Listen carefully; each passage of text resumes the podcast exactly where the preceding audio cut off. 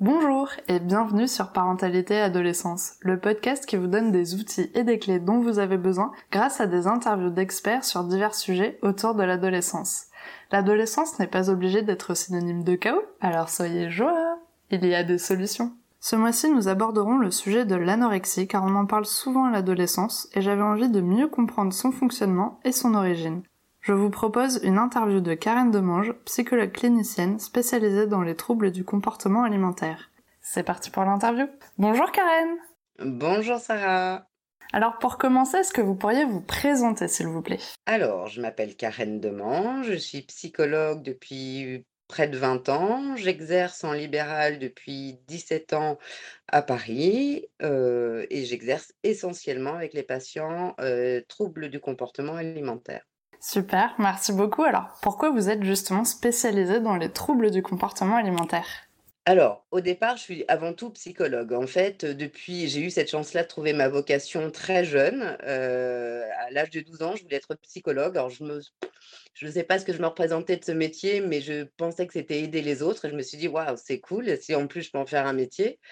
Et puis, bah, j'étais une adolescente en surpoids.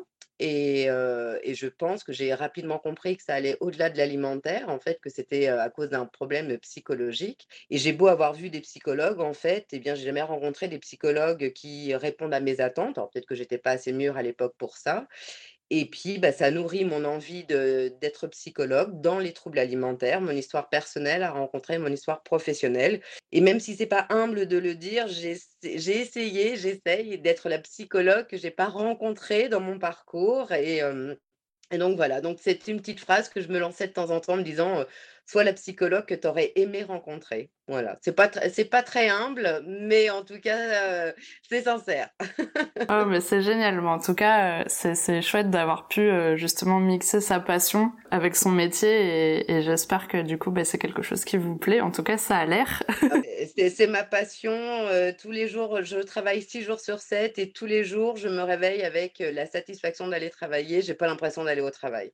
Ah bah c'est génial. Il existe trois types de troubles du comportement alimentaire. Donc vous en avez la boulimie, aussi euh, l'hyperphagie et l'anorexie.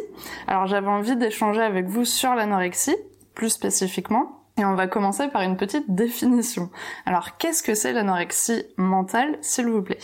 Alors, l'anorexie mentale, si on se réfère au DSM-5, qui est le répertoire des maladies, alors je vais pas dire mentales, c'est pas très joli, on va dire les, des troubles psychiques. Aujourd'hui, le DSM-5 compte trois critères. Le premier, c'est un, refus de maintenir son poids en raison de sa taille, etc., quelque chose qui soit cohérent. Et donc, généralement, ça va être un état de maigreur euh, qui va être constaté. Le deuxième critère, c'est une peur intense de grossir alors même que le poids est inférieur à la normale. Et ça va être une perception de son corps qui va être vue comme gros, donc avec de la dysmorphophobie. On ne se voit pas tel que l'on est. Et puis, le troisième critère, c'est vraiment l'altération de la perception de son corps qui va avoir une incidence sur son humeur, sur son moral. Et en ça, effectivement, c'est une pathologie. Avant, il existait un quatrième symptôme qui était dans le DSM-4, qui n'est pas dans le DSM-5, c'était l'aménorrhée pour les jeunes filles, donc une absence de règles euh, pendant quelques mois, où en fait euh, l'anorexie provoque une perte de règles. Mais euh, ce critère-là n'existe pas dans le nouveau manuel, je sais pas pourquoi. D'accord, merci beaucoup en tout cas pour cette définition. Est-ce que vous avez votre propre vision, vous, de l'anorexie? Alors, pour moi, l'anorexie, ma définition, c'est une éternelle insatisfaite. Dit comme ça, on a l'impression que ça serait une chieuse, mais c'est pas le cas. C'est quelqu'un qui est en grande souffrance et qui euh, n'est jamais satisfaite de, Elle a fait quelque chose, elle a perdu du poids pour sentir mieux, ça marche pas. Et donc elle se dit, bah, je vais continuer d'en perdre et ça ira mieux et ça ne va pas toujours mieux. Et donc en fait, à un moment, elle se laisse en, pris dans un engrenage parce que se rajoute à cela la peur de reprendre du poids. Donc non seulement je suis pas satisfaite, mais en plus maintenant j'ai encore plus peur de devoir reprendre du poids. Donc pour moi, c'est une éternelle insatisfaite en grande souffrance. D'accord. Et à quel moment on peut dire du coup qu'une personne souffre d'anorexie? Bah, c'est dans votre phrase, Sarah. Euh, à partir du moment où on souffre, c'est qu'on est malade euh, de quelque chose.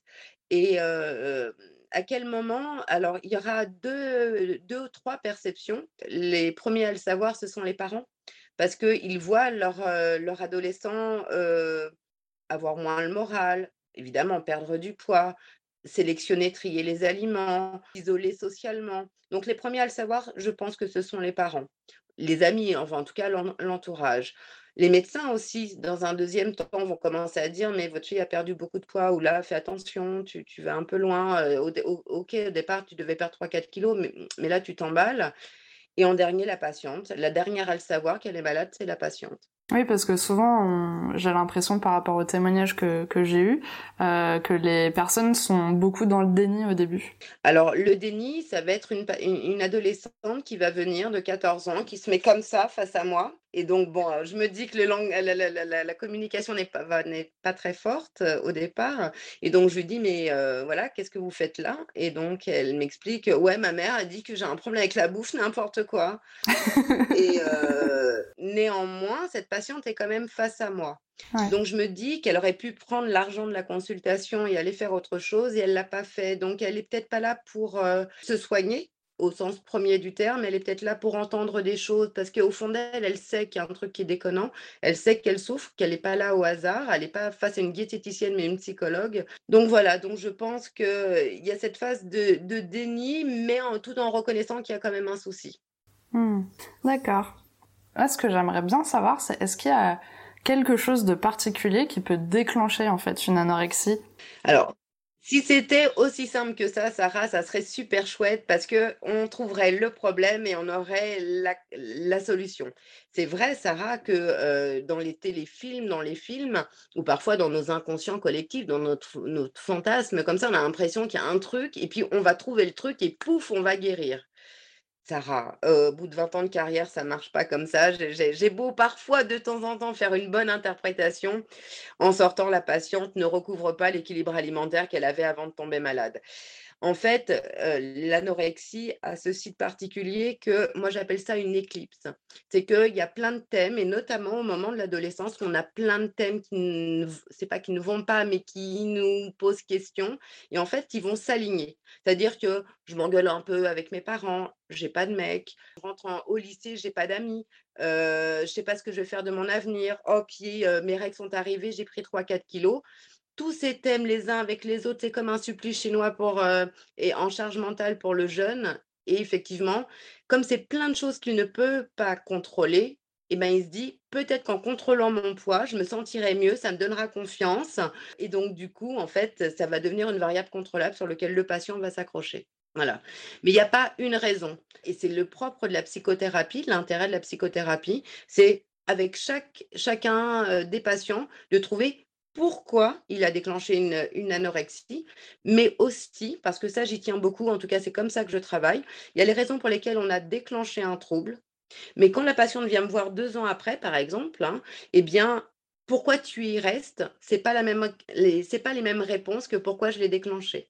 D'accord. J'ai pu déclencher un trouble parce que euh, euh, on m'a dit que j'avais une sale tête et que j'étais moche. Ok, hein, je caricature, hein, bien évidemment, ça se réduit pas à ça, mais ça, voilà, ça peut arriver.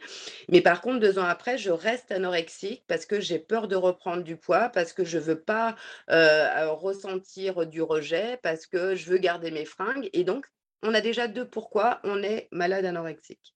D'accord.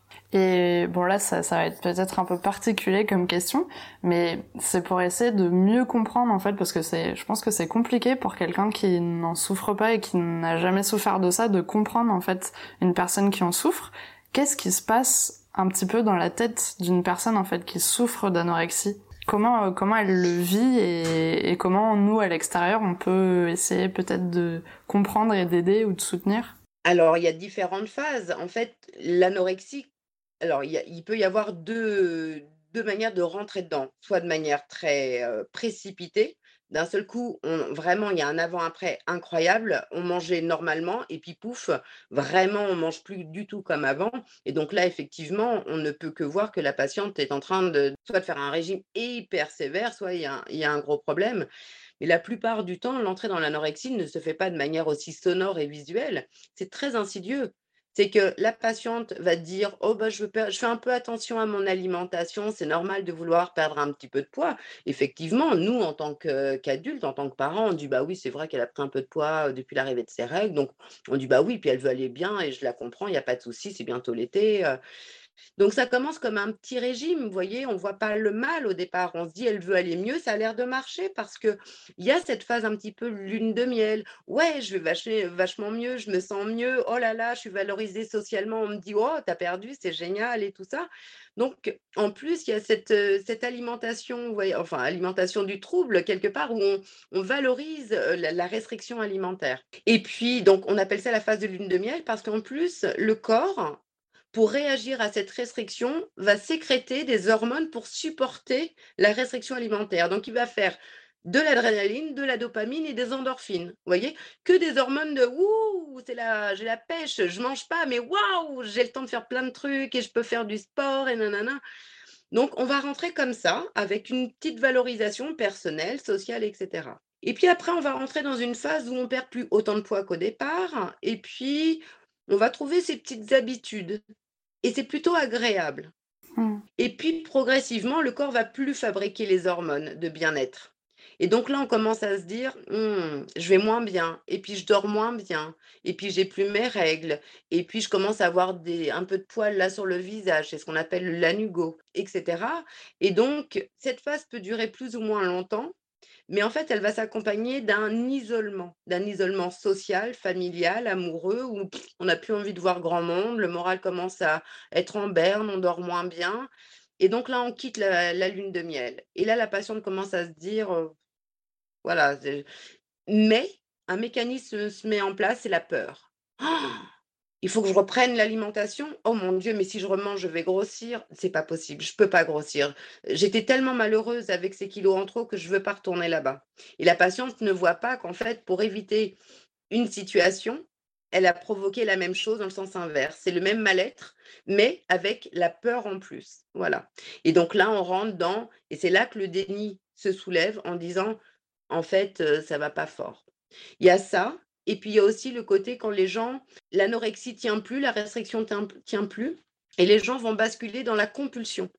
C'est-à-dire que ça fait, heu, déjà 3 mois que je mange, heu, que des légumes. Oh, Là, d'un seul coup, j'ai envie de manger des gâteaux et paf, il y a l'élan compulsif qui arrive et donc effectivement, ça peut être un virage dans la restriction et généralement, c'est presque à ce moment-là que ce profil-là va me téléphoner en me disant: «Il faut que je vous voie parce que je suis compulsive». Et mon travail, ça sera de leur dire: «Vos compulsions sont liées à votre anorexie». Et là, ils vont dire: «Ah bon? Non, non, mais je fais pas de l'anorexie, moi, je fais juste attention à ce que je mange». Et là, mon travail, c'est de montrer que ce qui crée la compulsion, c'est l'anorexie. D'accord. Ah, c'est hyper intéressant. Quelles sont du coup les, les cons... Enfin, on en connaît quelques-unes, mais quelles sont vraiment les conséquences en fait pour une personne qui souffre euh, d'anorexie?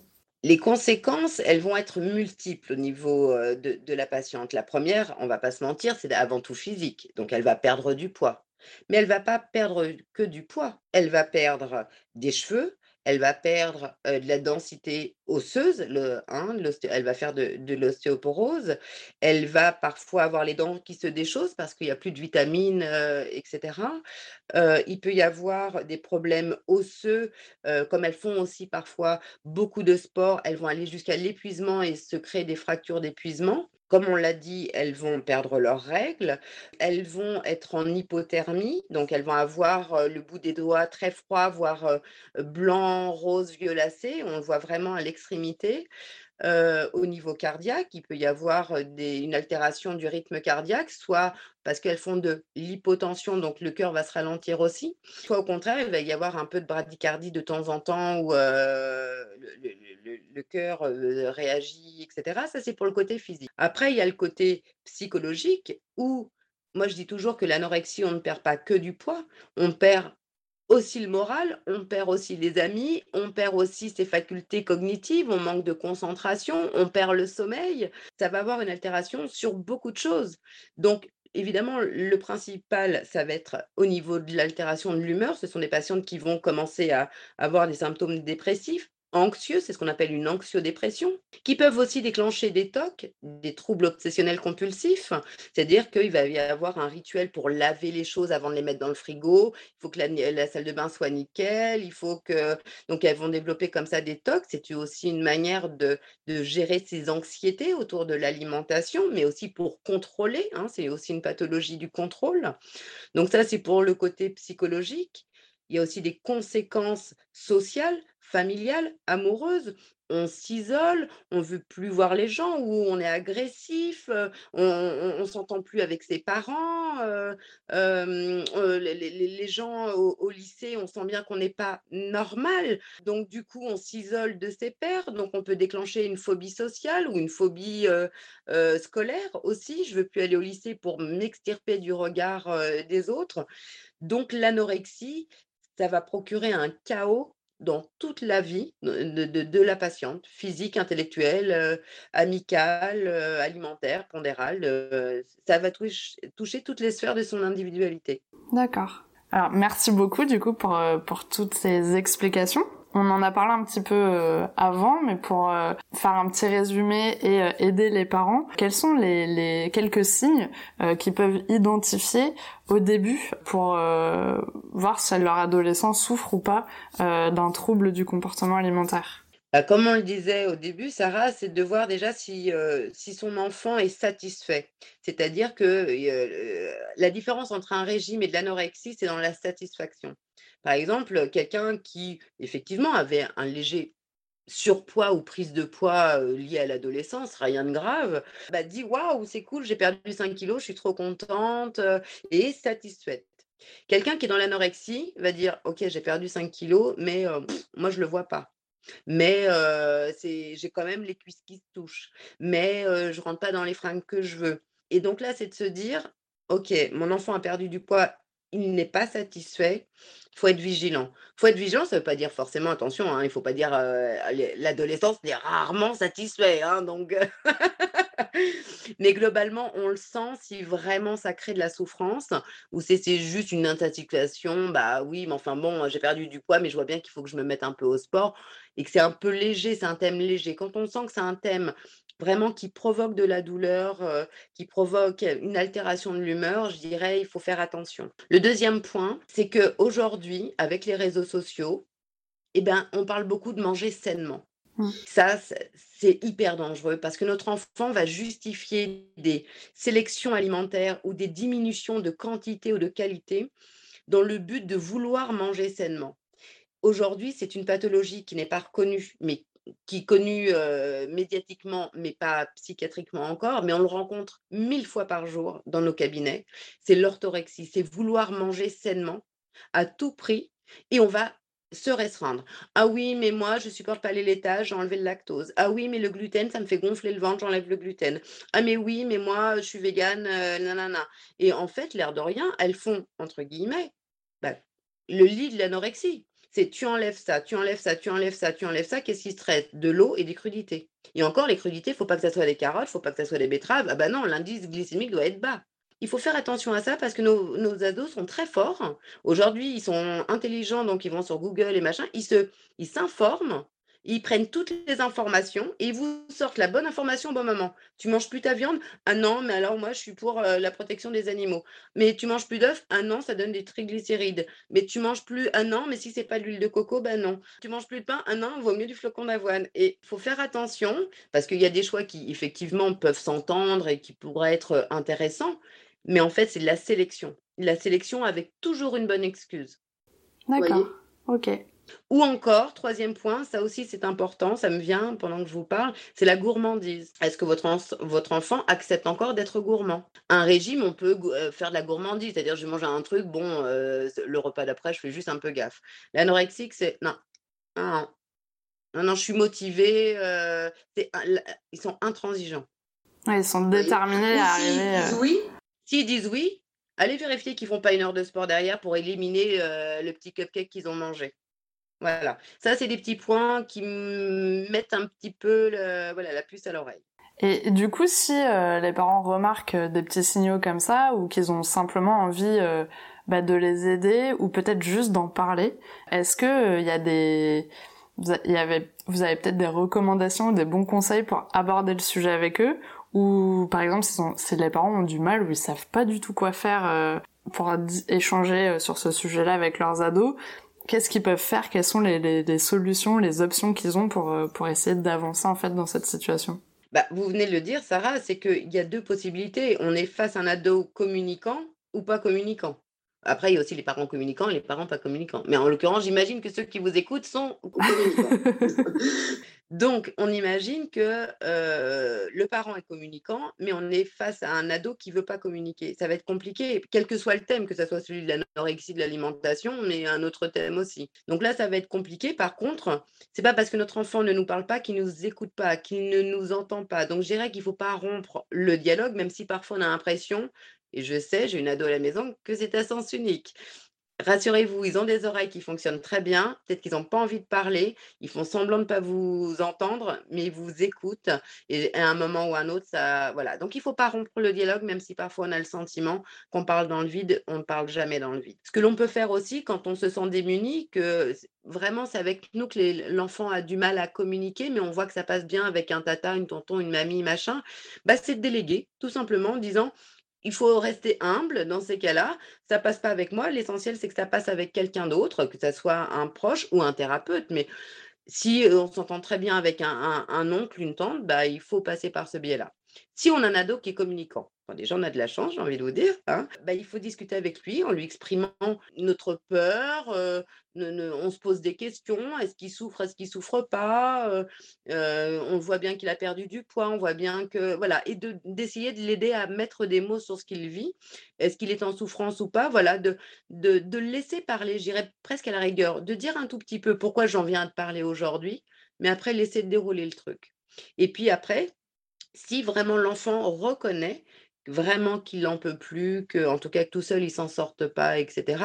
Le parent ne doit pas jouer au thérapeute. Le parent est un parent. Moi, je suis psychologue, mais je suis une maman. Et si ma fille a quelque, bien sûr, je suis là pour l'écouter, mais si je sentais que ça me dépassait, il faut aller voir quelqu'un. Vous voyez, il faut parler à quelqu'un d'autre que sa maman parce que c'est un professionnel et qu'un professionnel est là aussi pour ça. Mais bon, là, je vais prêcher pour ma paroisse. Hein, je ne vais pas vous dire n'allez pas voir un psy. C'est vrai parce qu'en même temps, ouais, parce que du coup, c'est vrai que c'est pas, enfin, sachant qu'au début, souvent ils sont un peu dans le déni. Comment en fait le parent peut l'amener potentiellement à se dire bah est-ce que tu aimerais peut-être aller voir un psychologue?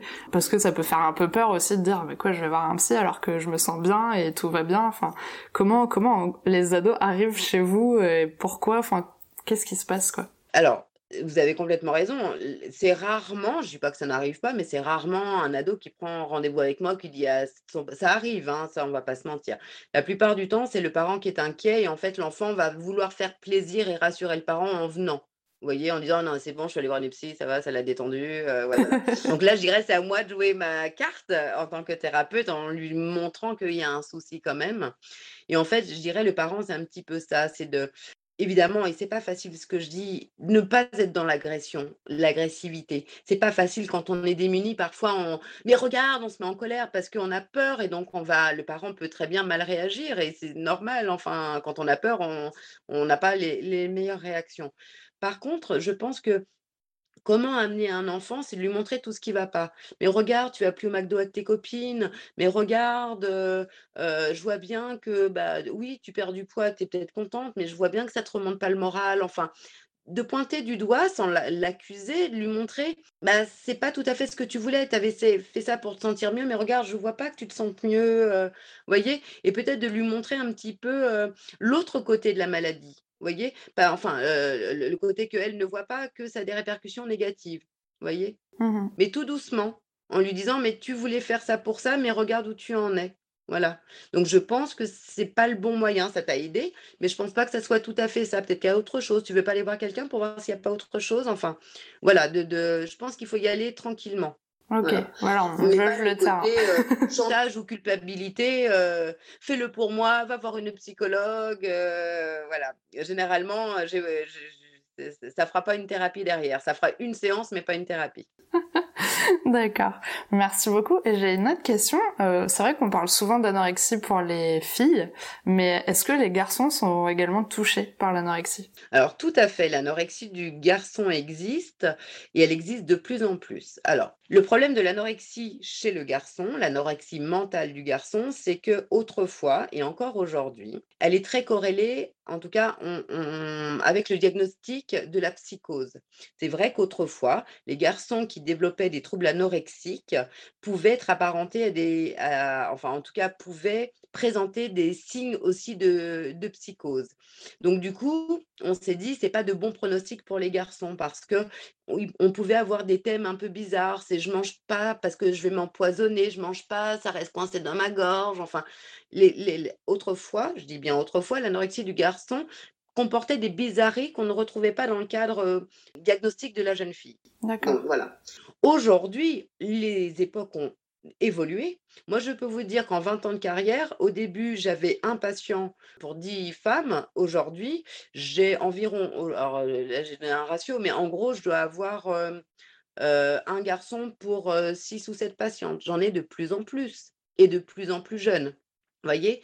Donc, et qui ne sont pas psychotiques. Et ça, c'est hyper important. Pourquoi il y a plus de garçons aujourd'hui? Alors, on a voulu l'égalité homme-femme, on l'a en tout cas sur les TCA, c'est qu'on arrive à ça, c'est que les garçons, en fait, font autant attention, et les jeunes garçons, à leur physique que les jeunes filles. C'est qu'autrefois, bah, il y a que les filles qui voulaient être jolies pour plaire aux garçons, mais aujourd'hui, les garçons veulent aussi séduire les filles. Et donc, ils font attention. Et donc, pour faire attention, la petite nuance, c'est que la fille va se dire d'emblée, il faut que je perde du poids, il faut que je gomme mes formes. Le garçon, lui, va se dire, il faut que je gagne du muscle. Vous voyez? Donc ça, déjà, on rentre dans la pathologie pas de la même manière. Les filles, c'est pour perdre, les garçons, c'est pour gagner. Mais si je veux gagner de la masse musculaire, il faut que je perde ma masse grasse. Donc eux, ils vont se lancer dans le sport. Ils, vont, commencent comme ça.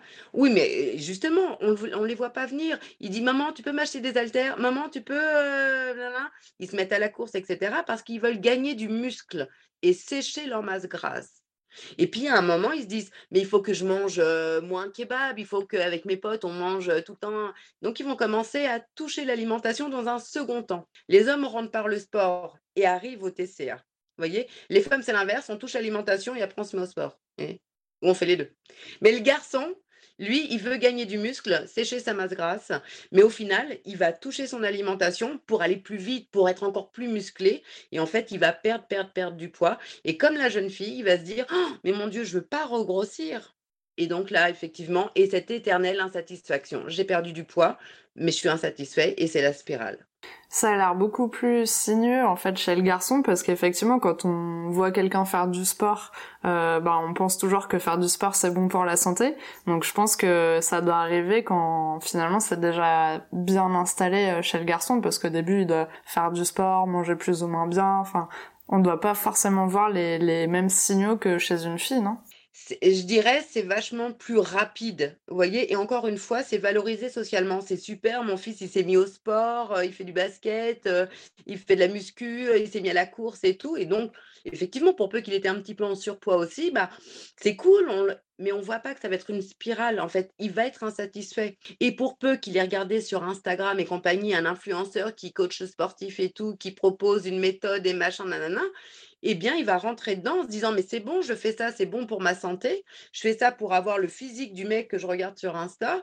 Et au final, en fait, bah, ça va provoquer mmh, des, des, des, peurs, ça va provoquer des restrictions, et en fait, il va tomber dans l'anorexie. C'est possible. Je dis pas qu'il tombe tout dans l'anorexie, hein, mais c'est sur des jeunes hommes fragiles ou oui, ça peut déclencher des troubles alimentaires. Est-ce que, euh, je ne sais pas si vous allez avoir la réponse, en tout cas je vais te poser cette question.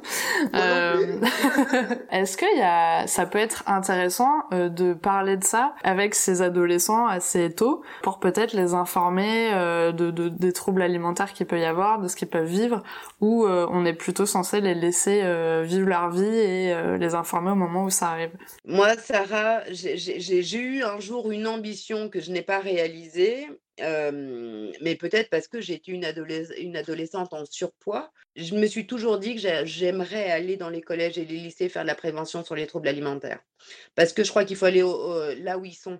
C'est-à-dire que, alors bien sûr qu'ils sont sur les podcasts, ils en écoutent et, etc. Mais il faut aller leur parler, leur dire voilà ce qui se passe, voilà ce que c'est. Là, peut-être parmi vous, il y a peut-être des gens qui font un régime, il y a peut-être des gens qui se sont mis au sport notamment avec le confinement. Oui, c'est une bonne chose, mais si ça vous procure aucune satisfaction ou en tout cas encore plus d'insatisfaction et de peur, vous êtes en train d'aller sur le terrain du TCA et pas d'un régime pour aller mieux. Et je crois que d'aller sur le terrain, de parler à ces jeunes directement et de leur dire, voilà, justement en collectif, je touche, voilà, je fais pas une thérapie de groupe. Je vous dis voilà ce qui existe, voilà, quels sont les signes, voilà ce qui va se passer, peut-être pas tout de suite, mais je vous raconte un petit peu ce qui va se passer dans les mois qui suivent un déclenchement de TCA. Et si vous voulez être aidé, parlez avec vos parents, parlez avec un adulte autour de vous. Demandez peut-être à vous faire aider par un médecin, un thérapeute, une diététicienne, que sais-je, une psychologue, pourquoi pas. Mais en tout cas, c'est un trouble. Et parmi, dans cette salle, s'il y a 100 jeunes, eh bien, il y a au moins, au moins 20, 25 qui ont un trouble du comportement alimentaire. Certains le savent, certains ne le savent pas. D'accord. c'est vrai, c'est intéressant. Mais au niveau des parents, on pourrait très bien pouvoir, on pourrait très bien en discuter aussi un petit peu autour d'un repas ou comme ça, assez innocemment, où l'ado se, serait, se sentirait un peu trop agressé si le parent en parlait. Encore une fois, il faut connaître son ado. Il y a des ados avec qui ça va passer, et puis des ados avec qui tout de suite ça va, vous voyez, ou même le même, selon que c'est mardi ou selon que c'est mercredi, le discours passera pas. Moi, l'idée, c'est si vous trouvez, je sais pas, un épisode d'une série où il parle d'un trouble alimentaire, c'est peut-être l'occasion de le regarder comme ça avec l'ado et à la fin de lui dire tiens, tu connais quelqu'un qui a un TCA, mais toi aussi tu as perdu du poids, est-ce que tu as l'impression que? Et peut-être comme ça, je te parle pas de toi, je te parle d'un truc ou tiens, je connais la fille de machin qui machin. Voilà, l'essentiel c'est de créer il faut connaître son ado, de se dire «Mmh, je connais ça passe si je passe pas par la porte, il faut que je passe par la fenêtre mais voilà, je, je crois qu'il faut il faut essayer vous savez, en tant que parent, on n'a jamais la bonne réponse. on, tâtonne, on apprend à être parent. Hein, et ce qui a marché pour le premier ne marchera pas pour le troisième. Donc, on tâtonne. On essaye. On, peut se planter. Il n'y aura jamais rien de grave. Il ne faut pas avoir peur. on ne peut pas avoir peur d'avoir essayé. Voilà, il ne faut pas avoir peur de ça. D'accord. Bon, ça tombe bien parce qu'on va enchaîner sur la question. Donc, pour les auditeurs, avez-vous un message à transmettre aux parents qui nous écoutent aujourd'hui? Bah justement, j'ai envie de dire aux parents qu'il ne faut pas se culpabiliser. C'est-à-dire que c'est vrai, quand on est parent, on a quand même un truc qui nous est donné avec la parentalité, c'est la culpabilité. C'est-à-dire quand il arrive quelque chose à notre enfant, c'est forcément de notre faute. Et puis autrefois, on disait, même les psys pensaient que c'est de la faute des parents et même de la mère. Bon, la psychologie a évolué, c'est plus de la faute des parents, on est bien d'accord. Comme je l'ai dit tout à l'heure, c'est que le trouble alimentaire, c'est pas à cause des parents. Ça ne veut pas dire qu'il ne faut pas se remettre en question, mais c'est un ensemble de choses qui a créé un alignement, une fragilité dans le cerveau de l'enfant qui fait que effectivement ça s'est matérialisé effectivement avec un TCA. Donc il ne faut pas se culpabiliser. OK? Ça c'est pour les parents. Super, bah, super message. Est-ce que vous avez envie de passer un petit message pour les ados qui peut-être peuvent écouter cet épisode? Bah, vous savez, les ados, en fait, ils sont pas cons. Les, ados sont hyper intelligents. C'est pas les ados des années 70 que j'ai pu être. Ouais, enfin, j'étais pas ado en 70, attention. Hein. Mais les, ados sont vraiment. Euh, les ados sont pas cons. Et ils savent très bien ce qu'ils sont en train de faire et ce qu'ils sont en train de vivre. Un ado sait s'il est en train de faire un régime et un ado sait si ce régime ne le rend pas heureux. Si l'ado, si ça ne te tu as voulu perdre du poids pour aller mieux, pose-toi la question, est-ce que tu vas vraiment mieux?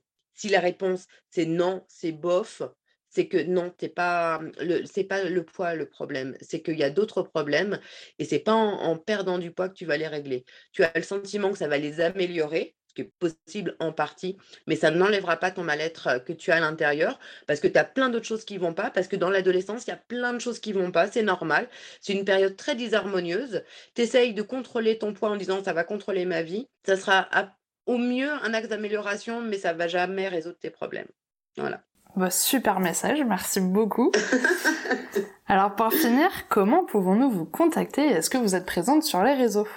Alors, on peut me contacter, eh bien, heu, par mail. Alors j'ai, une, hem, un un site internet, je le connais pas, Je mettrai tous les liens en description de l'épisode, vous inquiétez pas, c'est c'est juste Voilà. une, question pour, pour savoir un petit peu ce que vous avez comme support. Site internet sur lequel il y a tout, j'ai essayé et j'essaye quand j'ai le temps d'écrire des articles autour du trouble alimentaire. Alors ça peut être divers et variés, mais pas que, hein. J'ai écrit sur la dépression saisonnière, enfin voilà, sur, heu, ce qui fait qu'on on va pas bien, mais vraiment sur les troubles alimentaires et je ne suis pas sur Instagram, voilà, je j'ai pas encore ce côté très, très jeune. Je suis sur Facebook professionnellement, mais je suis pas très joignable, donc l'essentiel, c'est de soit m'envoyer un mail, soit de me téléphoner et là, en fait, je suis réactive généralement Autant faire se peut dans les 48 heures, dans les 3-4 jours qui suivent, je réponds. Super. Toujours, je réponds toujours. Et ça, c'est important. en tout cas, merci beaucoup d'avoir accepté mon invitation sur le podcast. Je suis ravie d'avoir pu euh, échanger avec vous sur ce sujet-là. J'espère que cet épisode pourra vraiment aider euh, les parents à mieux comprendre leurs ados et les ados euh, qui peut-être passeront par là aussi à, peut-être mieux comprendre ce qui se passe aussi pour eux et ce qui peut se jouer et peut-être aller consulter si nécessaire. Bah, c'est moi qui vous remercie, Sarah. Vraiment, c'était, très agréable d'échanger avec vous. J'aurais bien encore parlé pendant des heures, hein, mais je comprends qu'il faut bien à un moment que ça s'arrête. Félicitations pour votre podcast, bravo pour aussi le choix de ce thème qui est pas facile et puis si vous avez besoin pour d'autres thèmes alimentaires, eh bien écoutez, vous savez où me joindre. Eh beh, merci beaucoup, c'est très gentil. Je vous en prie. Merci d'avoir écouté l'épisode jusqu'au bout, j'espère qu'il vous a plu. N'hésitez pas à le partager auprès d'un parent qui pourra en avoir besoin, de noter l'épisode si la plateforme d'écoute vous le permet, car ça aide le podcast à être référencé et donc à être plus visible pour d'autres auditeurs. On se retrouve la semaine prochaine pour un nouvel épisode. À bientôt!